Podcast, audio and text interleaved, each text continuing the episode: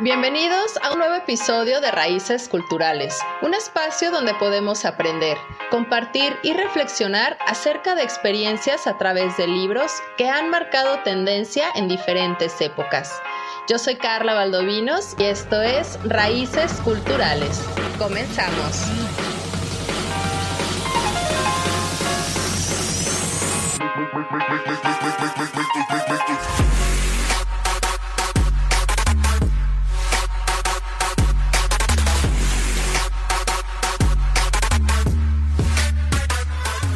Bibliófilos, buen día y bienvenidos a un episodio más de Raíces Culturales. Yo soy Carla Valdovinos y hoy nos vamos a este cierre de año, porque por supuesto nos quedamos pensando, ¿qué voy a leer el siguiente año? ¿Cuáles han sido esos bestsellers que hemos estado escuchando a lo largo del tiempo, pero no tengo ni la menor idea de qué trata? O a lo mejor es una temática que yo no buscaría, pero que la verdad valen súper la pena leer. Así que en este episodio vamos a ver de estos bestsellers a través de toda la historia. Y nos vamos hasta Inglaterra, hasta el siglo XII, en esta plena transición de la arquitectura románica al gótico. Esta novela maravillosa de Ken Follett que se llama Los Pilares de la Tierra este autor, a mí personalmente, o este libro, se me hace la verdad muy, muy padre, muy interesante. Es un libro que está bastante largo, pero este escritor británico nos mete entre suspenso, entre la historia, entre muchísima arquitectura y por supuesto el drama por el cual vivimos. Así que yo te invito a que busques este libro, Los Pilares de la Tierra, que también hicieron una serie de televisión, que por supuesto se toman ciertas cosas, pero jamás va a ser igual que el libro. Sin embargo, también es buena y te la recomiendo por si todavía no te convences o no te convenzo en este podcast de que busques el libro. Déjate platico un poco de qué trata esta novela histórica. Como bien les comenté, es de Ken Follett. Él es un autor británico y ambientó este libro en Inglaterra en la Edad Media, alrededor del siglo XII durante un periodo de guerra civil que fue conocido como la anarquía inglesa, entre el hundimiento del White Ship y el asesinato del arzobispo Thomas Becket. También recrea un viaje de peregrinación a Santiago de Compostela a través de toda Francia y España. Toda la novela está muy padre porque nos ayuda también a describir un desarrollo de la arquitectura gótica a partir de su precursora, de esta arquitectura románica, como les mencioné anteriormente, y todas las vicitudes del priorato de Kingsbridge. En, contraste está un telón de fondo de acontecimientos históricos, por supuesto, que estaban ocurriendo en aquel entonces. Y a pesar de que esta localidad inglesa real, el Kingsbridge, al que hace referencia la novela, en realidad se trata de un emplazamiento ficticio representativo del típico pueblo inglés en el que se establecían mercados en la época.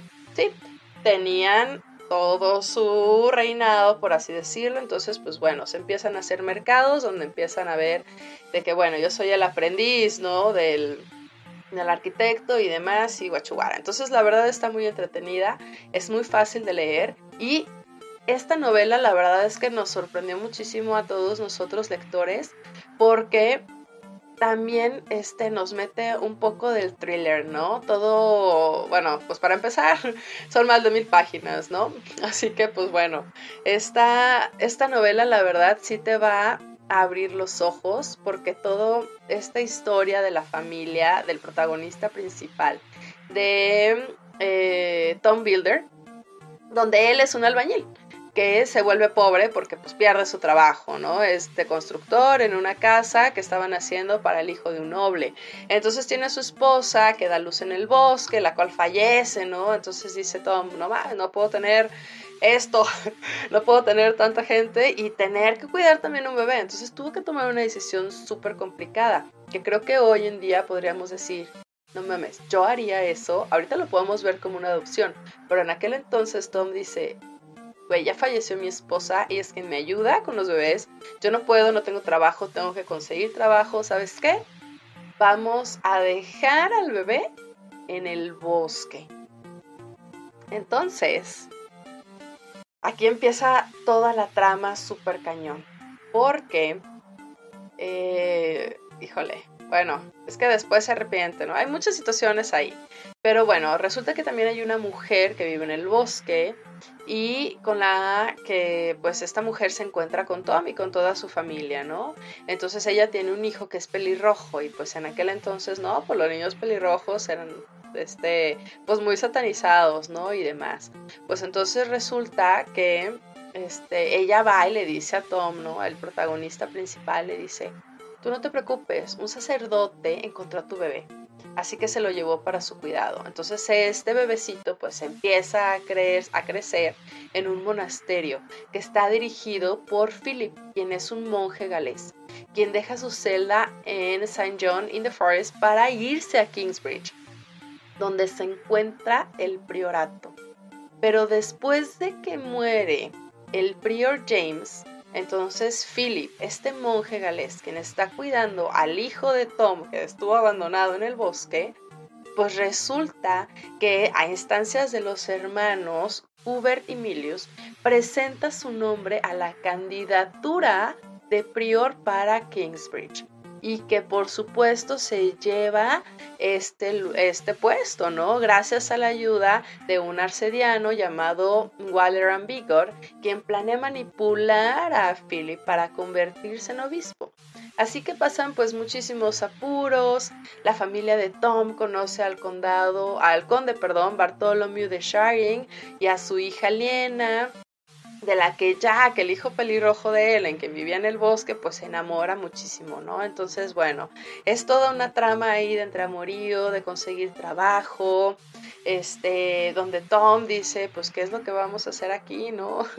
Estamos aquí en esta guerra civil, entonces consigue un trabajo, se vuelve a quedar sin trabajo y es cuando llegan ya finalmente a Kingsbridge, donde resulta que pues Tom no encuentra ningún trabajo. Así que entonces Jack dice, tengo una idea, ¿qué tal si prendemos fuego a esa vieja y destruida catedral para que el prior que está ahorita tenga que construir otra? Así Tom va a poder tener trabajo, se va a acomodar en Kingsbridge y yo voy a pedir, voy a poder seguir eh, pues de enamorado, ¿no? Con esta hermosa mujer que, me, que acabo de conocer llamada Liena.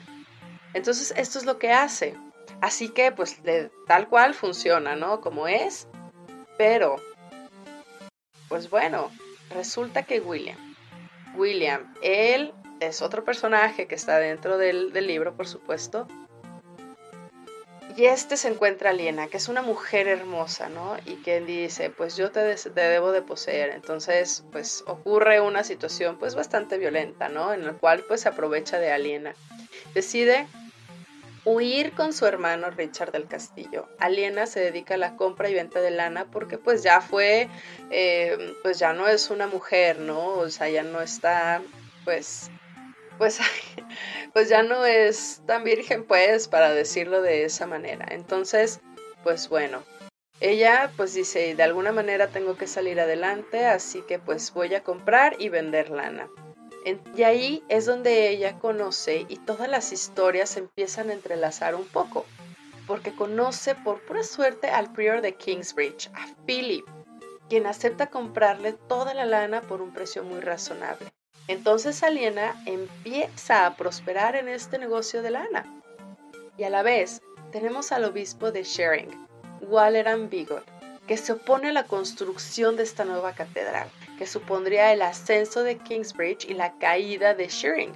Así que comienza toda una conspiración con William para acabar con este proyecto de la catedral y con Kingsbridge. Y en ese tanto ocurre un matrimonio entre Tom, este personaje principal que se queda desempleado, que su hijo terminó en el bosque con, siendo cuidado por los monjes, y decide casarse con Ellen, esa mujer que conoció en el bosque. Y ahí empieza también la historia de ellos. Pero a la vez tenemos este prior Philip, que trabajó muy duro para convertir Kingsbridge en una ciudad que fuera pues próspera, respetable, pero no resulta una tarea nada fácil. debido a que toda la guerra civil pues se estaba extendiendo por toda Inglaterra y todas las luchas entre la emperatriz Maud y el rey Esteban por el trono. Entonces, hacemos un pequeño paréntesis y regresamos a Jack y Aliena que se enamoran, pero pues por supuesto William, quien había abusado de Aliena, decide incendiar Kingsbridge. Aliena pierde su negocio, se arruina por completo, entonces tiene que volver a iniciar. Tom ocurre, llega la tragedia, entonces uno de sus hijos, Alfred, tiene que tomar su cargo. De más reputación en el gremio. Y aunque Jack tiene muchísimo talento de maestro constructor, pues bueno, se tiene que quedar el hijo de Alfred porque Jack pues no es su hijo. Eh, de sangre, ¿no? Entonces es toda, toda una encrucijada porque todo este trayecto pues la catedral se sigue construyendo con una, una nueva persona como maestro constructor, este, una situación de romance, una situación que les va a fascinar, porque les repito, esto, aquí Ken Follett nos informa a nosotros en esta toda introducción de los pilares de la tierra, nos decía que, bueno, pues cuando él era niño, toda su familia pertenecía a todo un grupo religioso puritano denominado los Hermanos de Plymouth. Y para ellos, una iglesia era una escuela, sala con hileras de sillas en torno a una mesa central. Así que por lo tanto creció sin saber nada de la gran riqueza arquitectónica de las iglesias europeas. Así que cuando él decide escribir Los Pilares de la Tierra, explicó, leí varios libros sobre arquitectura y surgió en mí un interés por las catedrales. Y cierto tiempo después se me ocurre plasmar este entusiasmo en toda una novela. Siendo consciente de que debía ser un libro extenso, se tardaban al menos 30 años en construir una catedral. Aunque en la mayoría de las ocasiones este periodo se prolongaba porque pues se quedaban sin dinero, pues eran atacados o incluso invadidos. Así que toda esta historia trata de forma exhaustiva las vidas de los personajes principales. Y en su editorial estaban un poco inquietos por un tema tan insólito, que paradójicamente es su obra más famosa. Es el libro del que más orgulloso se siente. En él se recrea de una forma bastante gráfica la vida del pueblo y de sus habitantes. Es como si conocieras el lugar y la gente de una forma tan íntima como si tú mismo estuvieras viviendo allí en la Edad Media. Así que recuerden, busquen Los Pilares de la Tierra con Ken Follett y regresamos porque les tengo más libros que sin duda tienen que leer. Y ahora nos vamos de regreso hasta aquella época entre 1890 y 1976 con una mujer llamada Agatha Mary Clarissa Miller, mejor conocida con su seudónimo de Agatha Christie. Esta mujer, escritora y dramaturga británica también, que se especializó en el género policial. Ella tiene muchísimos libros que por supuesto hemos conocido, ¿no? Como el misterioso caso de Styles, donde conocemos por primera vez el personaje del detective Hércules Poirot. Pero en esta ocasión vamos a platicar de un libro que se tuvo que cambiar o modificar posteriormente por ciertas connotaciones peyorativas que se tenía en el título. Es un libro que también se conoce en inglés como And Then There Were None o Y no quedó ninguno, que también se conoce como Diez negritos. Este libro, pues, se trata de ocho personas. El aventurero Philip Lombard, un general retirado John MacArthur, la solterona Emily Brent, el playboy o el mujeriego Anthony Marston y el doctor Edward Armstrong. Y también tenemos un detective privado y ex policía llamado William Bloor.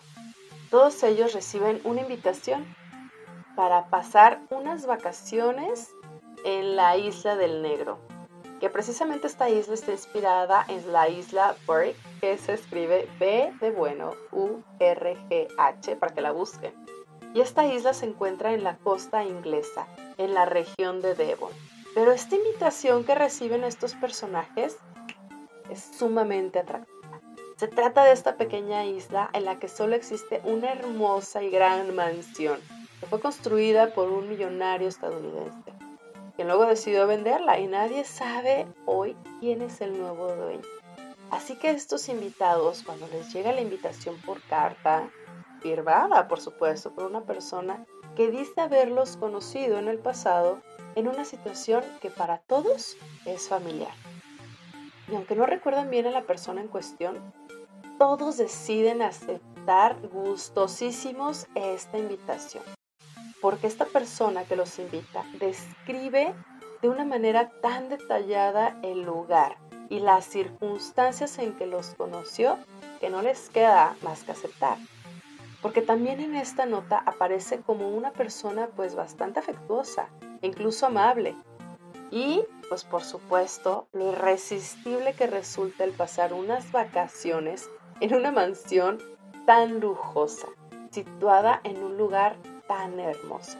Así que todos llegan a la isla ese día que se les fue pues requeridos.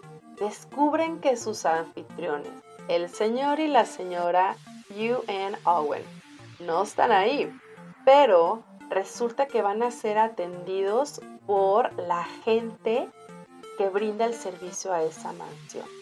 Así que el señor y la señora Rogers, que hacen las funciones de mayordomo y cocinera respectivamente, haciendo un total de 10 personas en la isla. Entonces Rogers y su esposa pues fueron contratados recientemente y todavía no conocen a sus nuevos señores o dueños, ¿no? A quienes le van a estar pagando pues esa, esa semana de trabajo. Y cada uno de los invitados encuentra en su habitación una copia de la canción infantil de los 10 negritos, enmarcada y colgada en una pared. Y esa noche, durante la cena, los invitados observan que hay unas pequeñas figuras de porcelana, que son 10 negritos, sobre la misma mesa del comedor. Termina la cena, y en eso una grabación les acusa uno por uno de haber sido culpables, directa o indirectamente, de la muerte de personas, de diversas personas en el pasado. Todos, excepto Philip Lombard, niegan su responsabilidad, alegando que las muertes fueron totalmente accidentales y que aunque quisieron ayudar a las víctimas, las circunstancias no se los permitieron. Entonces se dan cuenta de que han sido engañados para ir a la isla con diversos pretextos, como una oferta de trabajo o el encuentro con una persona conocida. Pero también descubren que no se pueden ir, porque el barco que trae las provisiones y que supone la única comunicación con la costa, pues ¿qué crees? La tormenta le ha impedido llegar hasta la isla. Y es cuando a partir de ese momento los invitados empiezan a ser pues asesinados o ejecutados uno a uno. De forma similar a lo que dice cada estrofa de la canción. Y cada vez que alguien muere, una de las figuras de los negritos desaparece. Esas figuras que estaban en la mesa del comedor. Y a medida que se van produciendo las muertes, todos los supervivientes que quedan ahí se dan cuenta de que el asesino solo puede ser uno de ellos mientras que el mal tiempo les impide, por supuesto, abandonar la isla o incluso pedir ayuda. Y para que sepan exactamente de qué, de qué canción estamos hablando, para que tengan una pequeña introducción o sepan exactamente de qué es, se las voy a leer. Dice, diez negritos se fueron a cenar, uno se asfixió y quedaron nueve. Nueve negritos estuvieron despiertos hasta muy tarde. Uno se quedó dormido y entonces quedaron ocho. Ocho negritos viajaron por Devon. Uno dijo que se quedaría allí y quedaron siete. Siete negritos cortaron leña. Uno se cortó en dos y quedaron seis. Seis negritos jugaron con una colmena. Una abeja picó a uno de ellos y quedaron cinco. Cinco negritos estudiaron derecho. Uno se hizo magistrado y quedaron cuatro.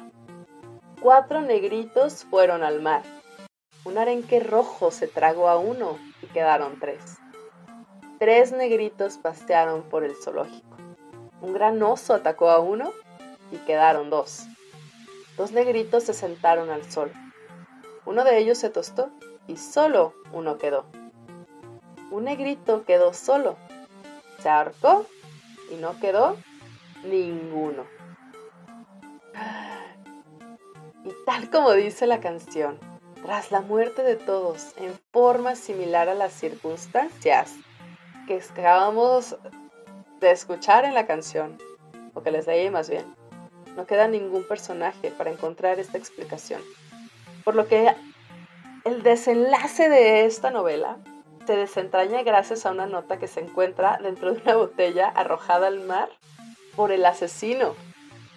Y es que esta, este libro ha dado pues millones de adaptaciones cinematográficas. Esta novela de los diez negritos basada en esta canción. Entonces imagínate cómo esta mujer, para empezar, les súper encantó, ¿no? O sea, siempre ha estado presente en estas cuestiones policíacas y que incluso hoy en día hemos visto como de wow, o sea, las hemos visto, ¿no? O sea, hasta hoy en día ha habido tantas recreaciones de esto que incluso hay como personas o más bien, bueno, pues sí, como unas empresas, ¿no? Que se dedican a crearte todo un tema policíaco para que descubras quién es el asesino y demás. Entonces todo esto, Agatha Christie, esta hermosa mujer que nos llevó al mundo policíaco, que nos trajo este maravilloso personaje del detective Hércules Poirot. Y después, imagínate que, pues, ¿cómo va a pasar? Busca en verdad todos los libros que tiene esta mujer. Yo te recomiendo que empieces con este, porque la verdad es un libro que te va a gustar muchísimo. Estas personas que reciben estas cartas firmadas, te vas dando cuenta, ¿no? Toda esta intriga, esta novela de intriga, que por supuesto, bueno, algo que no les comenté más bien, la publicó en 1939. Y lo más impresionante de esta novela es que se ha vendido en más de 100 100 millones de estanterías. Sigue siendo de los libros que son más vendidos, dentro de los 10 libros más vendidos de todos los tiempos. Sin duda es un libro que debes de leer. Si te gusta la intriga, si te gusta lo policial, si te gustan los asesinatos, bueno, leerlos, o este tipo de, eh, de intrigas policíacas, sin duda Agatha Christie va a ser el autor predilecto. Así que te sugiero, búscalo. 10 negritos lo encuentras en cualquier plataforma. Y pues regresamos, porque todavía tenemos más libros de cuáles hablar para que el siguiente año no estés pensando qué nuevo podrías leer. Regresamos. Ya estamos de regreso en Raíces Culturales. Y hoy nos vamos, o en este bloque, nos vamos con este escritor alemán, Patrick Susskind. Seguro ya sabes de qué libro vamos a hablar. Sí, estábamos hablando de que unos asesinatos con este libro de Agatha Christie y los Diez Negritos. Así que seguimos con El Perfume, esta historia de un asesino. La primera novela de este escritor alemán que se publicó en el año, un año hermoso, 1985 ah, este se convirtió, por supuesto, inmediatamente en un bestseller. Es la obra de literatura alemana más traducida a más de 40 lenguas de todo el mundo. Este libro se dividió en cuatro partes y 51 capítulos, que transporta a nosotros, a nosotros como lectores a todo un mundo con el que no estamos familiarizados, que es el evanescente reino de los olores, y como su protagonista, Jean-Baptiste, pues resulta que pues él está o tiene un olfato impresionante. Todo este libro pues narra esta vida ficticia del personaje principal, que es uno de los hombres más épicos y abominables de su época, porque el autor lo coloca en Francia, en una Francia del siglo XVIII. Y desde su nacimiento, él descubre y percibe el mundo a través del sentido del olfato, que tiene muchísimo más desarrollado que el resto de nosotros los mortales. Entonces, este, este sentido, pues a su vez, pues en ocasiones se encuentra inquietante dicha capacidad, ¿no? Pero él carece de un olor propio. Entonces, esta es la historia de cómo Grenouille pasa toda su vida en búsqueda de nuevos olores, pero especialmente en la búsqueda de uno propio. Y como bien les comenté, está basado en varias partes. Y la primera nos habla que él nace en el lugar más putrefacto de todo París, en el año de 1738. Entre desechos de pescado del puesto que atiende su madre, una mujer muy joven de 25 años que ya en cuatro ocasiones había dejado morir a sus anteriores hijos. Entonces ella piensa dejarlo morir entre vísceras y desperdicios. Pero el mismo llanto que tiene el bebé pues delata la presencia, ¿no? Por lo cual su mamá pues resulta ser detenida, juzgada y llevada a ser decapitada por el delito de infanticidio. Así que pues bueno, este pequeño pues ya tiene un inicio bastante feo, ¿no? Es rechazado por la nodriza a la que le fue asignado. Una nodriza es quien pues le da pecho, ¿no? A los bebés para que se puedan alimentar. Pero esta nodriza dice, güey, yo no lo quiero porque el niño es demasiado voraz, extraño y pues no, no huele, ¿no? Como tienen que oler los bebés, está extraño. Entonces, pues por petición del padre Terrier, resulta que Madame Galar, una mujer desprovista de olfato y emociones, la acepta en su establecimiento para huérfanos, a cambio de que el convento le pague la cuota anual. Entonces resulta que pues pues crece, ¿no? Odiado en este lugar por todos los huérfanos quienes intentan incluso asesinarlo en muchísimas ocasiones, pero por supuesto no tienen éxito, ¿no? Descubre o empieza a descubrir el mundo a través de su olfato, graba perfectamente en su memoria cada olor, aún desconociendo el nombre de lo que estaba oliendo. Para cuando él llega a los 8 años, pues ya no recibe más dinero para el mantenimiento, ¿no? De de este, nuestro personaje principal. Entonces, se empiezan a asustar de su comportamiento y la persona o Madame Galard, quien era quien nos estaba cuidando, decide venderlo, porque pues así era, ¿no? Así de fácil. Entonces lo vende a un curtidor como trabajador por 15 francos de comisión, por eso lo vendió. Entonces durante siete años, pues este Grenouille trabaja para Grimal como una bestia, ¿no? Demuestra toda su resistencia a la dureza del trabajo y hasta las enfermedades mortales, como el antrax maligno de aquel tiempo, ¿no? Entonces todo su cuerpo se va llenando de cicatrices y marcas de todas las enfermedades, acentuando un poco más su fealdad. Pero toda esta resistencia le provoca un gran valor para el trabajo y así Grimal le concede con el tiempo un poco de libertad. Por lo que Grenouille, con esta libertad que se le ha concedido, aprovecha para poder explotar o explorar más bien todos los olores de París. Para cuando él cumple 15 años, en el aniversario de la ascensión del trono del rey, la garrapata Grenouille percibe un aroma indescriptible y sumamente fascinante para, su, para todo su gusto o su sentido del olfato. Así que se empieza a abrir paso entre toda la gente y sigue el aroma. Y llega hasta una hermosa jovencita pelirroja que prepara ciruelas. Entonces el ávido de sentir el aroma que emana de ella, él decide pues asfixiarla cuando ella lo descubre y se encarga de olfatearla para absorber todo el aroma existente en ella hasta dejarla completamente marchita. Y es a partir de ese momento que el objetivo de su vida es ser el perfumista más grande de todos los tiempos, aprovechando este gran talento que tiene, que bueno, estuvo un poco más empleado, ¿no? Pero es lo que lo motiva, este placer que le produce este mundo interior, pues él se da cuenta de que no posee ningún olor propio. Entonces, después de que tiene un pánico inicial, se dirige de nuevo al sur. Él ya estuvo ahí, me adelanté un poquito porque no les voy a contar todo, el chiste es que lo busquen y en esta ciudad a la que llega excusa su aspecto actual aduciendo que ha estado siete años prisionero en una cueva, que estuvo secuestrado por unos bandidos y demás. Pero pues él sigue con esta búsqueda de ser el mejor perfumista de toda la vida.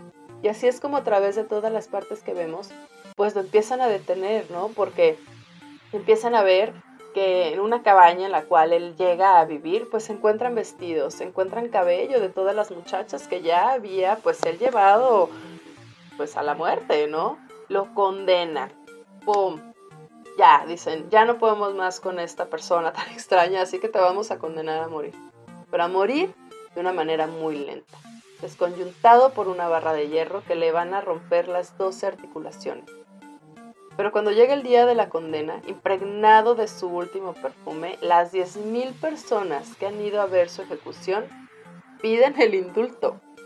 Y todo mundo, pues enloquecido, embriagados por esta fragancia de amor que surge de Grenouille, acaban todos sucumbiendo en una gran orgía. ¿Por qué no? Porque pues París, ¿no?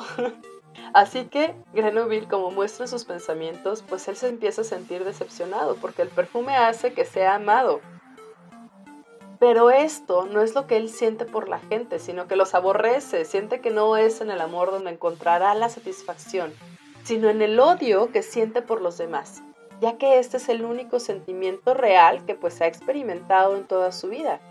Así que para el final, Grenouille dice, voy a regresar a París donde llega un día caluroso de verano, como precisamente el de su nacimiento. Y por la noche se acerca al mercado donde él nació. Se mezcla con la gente de ese lugar, entre los miserables, los pordioseros, prostitutas y criminales.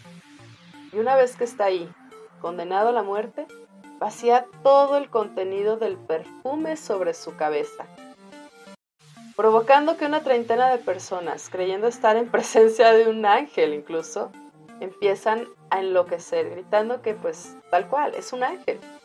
Se lanzan sobre él, lo agarran, se aferran tanto, tanto, tanto a él y todos intentan guardar para ellos mismos un pedazo.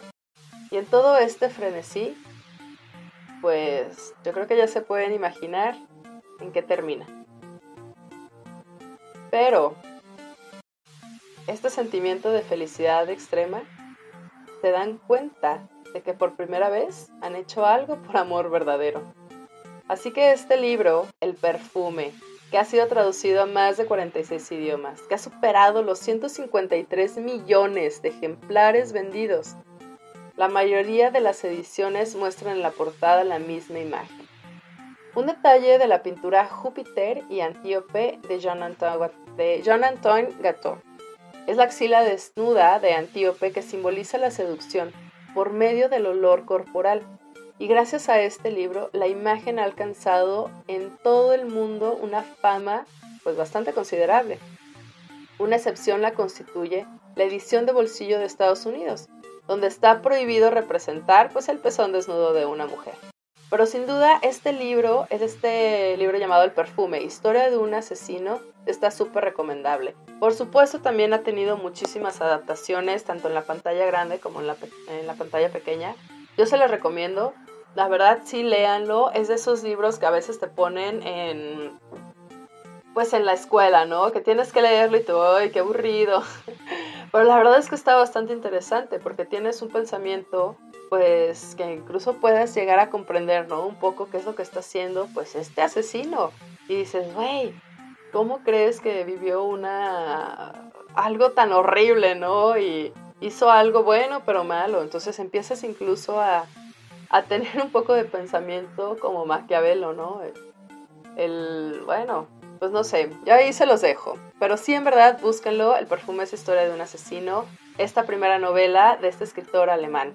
Así que dense la vuelta y ya saben que pueden leer. Y les platico de otro maravilloso libro que tienen que leer el siguiente año, que son súper clásicos y que en verdad son bestsellers en todo el mundo. Regresamos.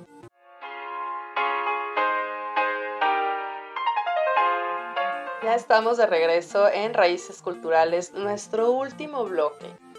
Y si bien se han dado cuenta, hemos platicado de libros que por supuesto se han llevado a la pantalla, ya sea la pantalla grande o la pantalla chica. Así que este último bloque lo vamos a dedicar a estos best sellers que por supuesto han tenido más auge también en esta viéndolo ya representado visualmente.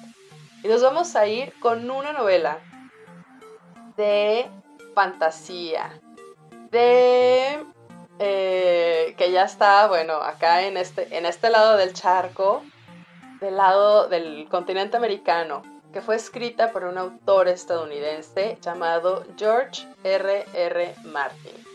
Sí, Juego de Tronos o Game of Thrones. Que esto lo empezamos a conocer, yo creo que un poco más por, eh, pues precisamente la serie, ¿no? Que salió en HBO y que todo el mundo empezamos a ver como de, wow, no puede ser esta, esta primera entrega de la serie de Canción de Hielo y Fuego, dragones, este, reinos, señor de no sé dónde y demás, ¿no? Entonces la verdad es que todo, toda esta saga de Juego de Tronos sigue tres líneas que son principales al mismo tiempo. Porque hablamos precisamente de, eh, de Stark, ¿no? Del Señor de Invernalia, de todos estos reinos que les decía, ¿no? Que tenemos, eh, pues, tenemos a Winterfell, la casa de los Stark, ¿no? Por supuesto, tenemos a King's Landing o Desembarco del Rey, que es la capital de los Siete Reinos, que es donde se encuentra precisamente este gran trono, ¿no? Hecho o forjado con el fuego de los dragones.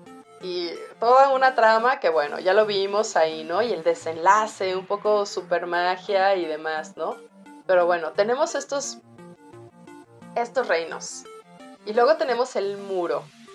El muro. Y en el prólogo de la novela presenta una patrulla de la Guardia de la Noche. En el bosque más alto del muro, una antigua barrera de 700 pies de altura o 200 metros, ¿no? que tiene 480 kilómetros de hielo, de piedra y de magia antigua, por supuesto, que protege los siete reinos de Poniente.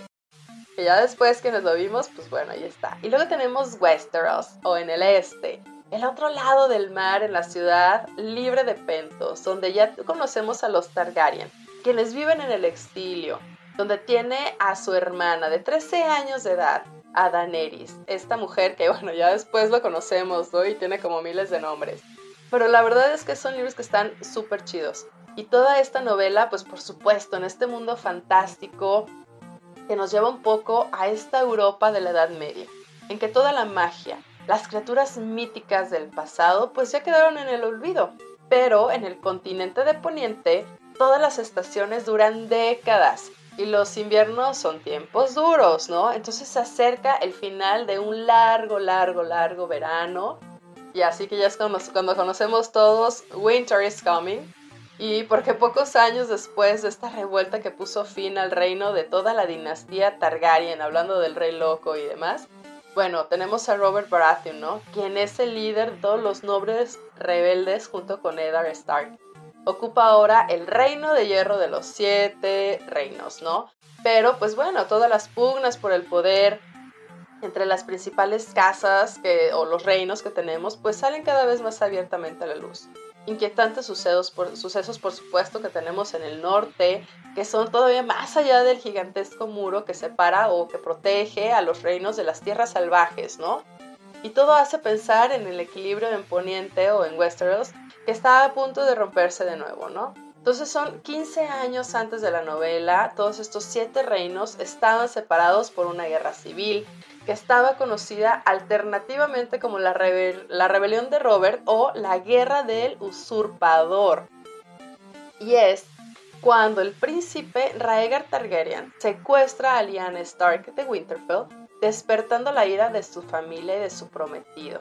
Pero entonces, pues bueno, aquí es donde se empieza a hacer toda una serie de personajes, de muertes, de rehenes, de secuestros, de guerras, de miles, miles de cosas. Así que por supuesto, Juego de Tronos, siendo tantos libros, seguro vas a encontrar alguno que sea. Porque déjame nada más decirte cuáles son como todos esos esos libros o toda la serie de libros que se desencadena a partir de esa serie Canción de Hielo y Fuego. Que tenemos primero Juego de Tronos, luego tenemos Choque de Reyes, Tormenta de Espadas, Festín de Cuervos, Danza de Dragones, Vientos de invierno y Sueño de primavera. Que si viste la serie, pues obviamente las vas a poder o tener idea, ¿no? Más o menos de qué trata. Que la verdad están muy bien adaptadas, pero por supuesto los libros siempre van a superar las series porque no podemos llevar todo lo que nosotros nos imaginamos a verlo en pantalla grande o si no serían, no sé, un día o un capítulo sería todo un año, ¿no? Para poder hacerlo tan descriptivo.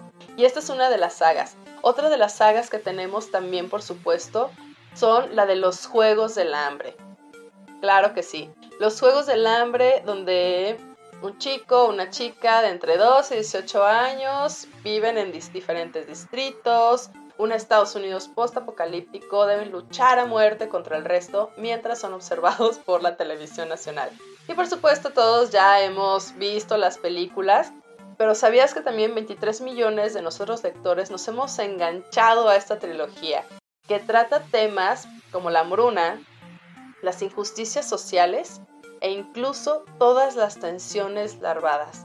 Pero sobre todo es una magnífica novela de aventuras, de romance, que ha, conseguido por supuesto a todos los adolescentes que tomen este bonito hábito de la lectura y que también a nosotros, llegando con algo fresco.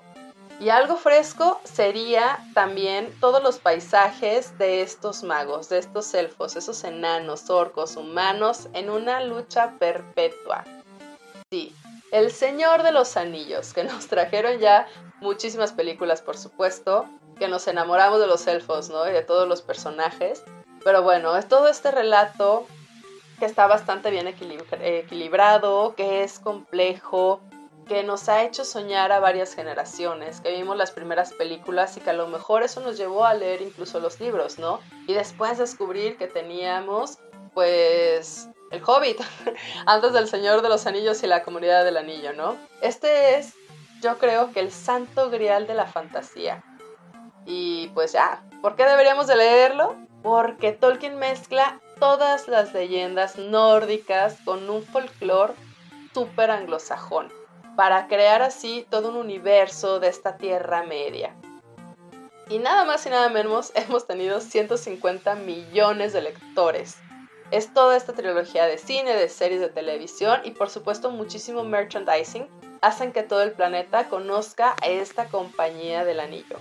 Y para cerrar con broche de oro, por supuesto que hablamos de Harry Potter, que luego vamos a ir platicando de cada libro y de cada personaje porque hay muchísimos.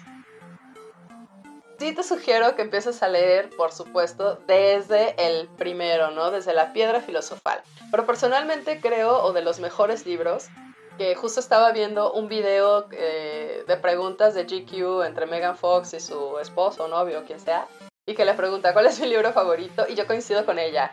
Megan Fox, yo también concuerdo contigo. El prisionero de Azkaban se me hace la mejor película y de los mejores libros de toda esta saga de Harry Potter. Y tú compártenos cuál es tu libro favorito o de cuál quisieras que platicáramos de estos bestsellers. Recuerda que eh, puedes buscarnos en todas nuestras redes sociales. Bueno, ahorita no tenemos tantas, pero nos encuentras como Raíces Culturales, donde vamos a seguir platicando de muchísimos libros. Búscanos en Spotify, en Apple Podcasts, Google Podcasts, donde tú quieras. Incluso puedes nada más poner Raíces Culturales Podcast para que escuches todos los temas que hemos platicado. Y por supuesto, la lamentable pérdida, la lamentable pérdida de Anne Rice, que también tendremos algunos especiales. Y quédate también aquí en cabina porque tenemos muchísimos programas que seguro van a ser de tu interés. Yo te agradezco muchísimo por haberme prestado tus oídos en esta edición de Best Sellers, para que el siguiente año sepas que puedes regalar. Y con todos estos que te platiqué, seguro vas a tener libros de sobra para que puedas leer durante el siguiente año. Muchas gracias y quédate aquí en cabinadigital.com, lo que te interesa escuchar.